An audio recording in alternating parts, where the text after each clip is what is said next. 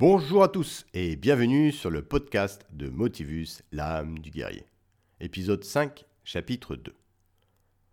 Aujourd'hui, nous allons prendre plus de hauteur, plus de recul, mais place à nos compagnons. Les sommets de la vérité. Le jour se lève sur une couverture de verdure.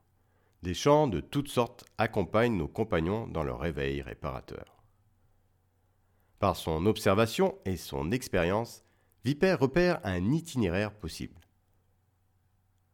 On peut progresser sur les sommets. La canopée est tellement dense qu'un chemin se dessine devant nous. Du moins pour une partie. Mais c'est toujours ça de gagner. Et puis d'ici, on peut prendre plus de hauteur, afin de s'orienter dans la bonne direction. Les Jaguars célestes font confiance à Vipère, qui leur a déjà montré la véracité de ses choix. Ils le suivent donc à travers la canopée, en effectuant des sauts de branche en branche. Au loin, vers l'ouest, on peut distinguer le reflet bleu émeraude et brillant de mille feux du lac sans fond leur prochaine épreuve. Le parcours est éreintant, malgré leur vitesse de progression, les corps souffrent. Les compagnons se motivent pour franchir cette étape. À cœur vaillant, rien d'impossible, dit Vipère, qui se déplace avec aisance et précision. Si ton esprit est motivé, ton corps suivra, dit Roc, plus lourd sur ce type d'obstacle. L'énergie suit notre attention, dit Tempête. Tout pouvoir vient de l'intérieur, dit Pointu, toujours présent malgré sa grande discrétion. Je ne suis pas ce qui m'est arrivé, mais je suis ce que je choisis de devenir, dit Motivus bien inspiré. La végétation, les senteurs multiples et le spectacle grandiose qui s'offre à lui lui donnent des ailes. Il entraîne ses compagnons dans cette énergie stimulante. Les jaguars célestes terminent leur progression à la lisière de la forêt. Ils posent leurs pieds sur la terre ferme, épuisés, mais contents de leur périple aérien. Malgré leur fatigue, cette expérience les a encore plus soudés. Ils savent que l'union fait la force et que l'aventure n'est pas finie. Un mage apparaît, il parle. Jeune guerrier, vous avez su lire la forêt, écoutez son âme la plus puissante. La terre, notre mère à tous, vous a élevé vers les sommets pour trouver la vérité. Vous avez réussi cette épreuve. Bien d'autres n'en sont jamais revenus. La terre vous accompagne dorénavant. Faites-en bon usage.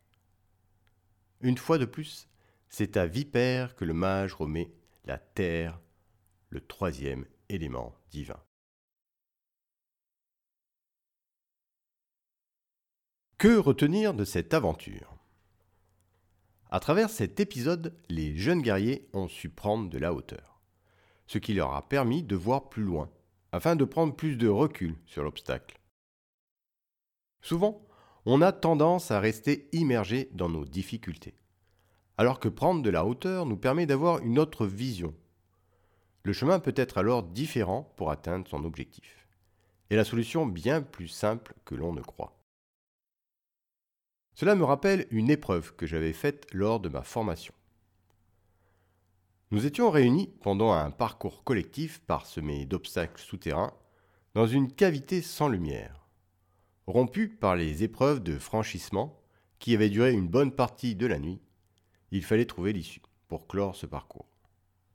Mes compagnons et moi-même, à bout de force, n'étions plus très aptes, chacun replié dans son coin afin de récupérer. La fatigue bien présente et le manque de repères nous empêchait toute réflexion logique pour trouver une issue. Les précédents stagiaires nous avaient dit que la sortie se trouvait en haut. Après plusieurs recherches infructueuses, le moral et surtout l'énergie nous manquaient. Dans ce genre de situation, le cerveau marche au ralenti. Il se focalise sur la solution première alors que la sortie finalement se trouvait en bas. Le principe de dissociation peut être aussi utile pour prendre le recul nécessaire dans certaines situations. On s'imagine être spectateur de ces actions, c'est-à-dire se voir dans la situation où l'on se trouve, pour avoir une vue d'ensemble, afin d'analyser son comportement, son environnement, pour en retirer certains détails, certaines informations importantes, comme le condor par exemple, qui survole la montagne dans l'épisode 2 du chapitre 2. Cela nous permet d'avoir une réflexion différente et ouvre la possibilité à de nouvelles solutions. D'ailleurs, lors de cette fameuse épreuve, où la sortie était si difficile à trouver, c'est en sortant par l'entrée de la cavité, pour trouver une autre issue, que j'ai pu prendre le recul nécessaire et trouver la solution. Le fait de m'extraire de la situation m'avait permis de voir le problème différemment et de trouver la solution qui était si simple finalement. Cela pour vous dire qu'une prise de recul est nécessaire quand on rencontre des obstacles, que l'on est souvent guidé par nos croyances et qu'il faut toujours élargir son champ de réflexion, car souvent la solution est bien plus simple que l'on ne croit. Je vous invite à réfléchir à ces croyances qui vous empêchent d'avancer. Quelle solution avez-vous trouvé alors que cela paraissait impossible? Quelles ressources vous permettent de prendre du recul. Voilà. J'espère que vous prendrez maintenant plus de recul par rapport à ces situations qui paraissent difficiles, voire impossibles, souvent guidées par nos croyances. Mais tout est possible quand on ouvre sa réflexion, sa vision, son imagination. Car, comme disait un illustre guerrier, l'imagination est l'œil de l'âme. Retrouvez-moi dans le prochain podcast avec nos jeunes guerriers où leur évolution est en marche. À bientôt. Motivus existe aussi en livre numérique à travers différents formats et distributeurs comme Amazon, la Fnac et Librinova, mon éditeur. Grâce à des illustrations de mon inspiration, vous pourrez vous plonger encore un peu plus dans l'univers de Motivus, l'âme du guerrier.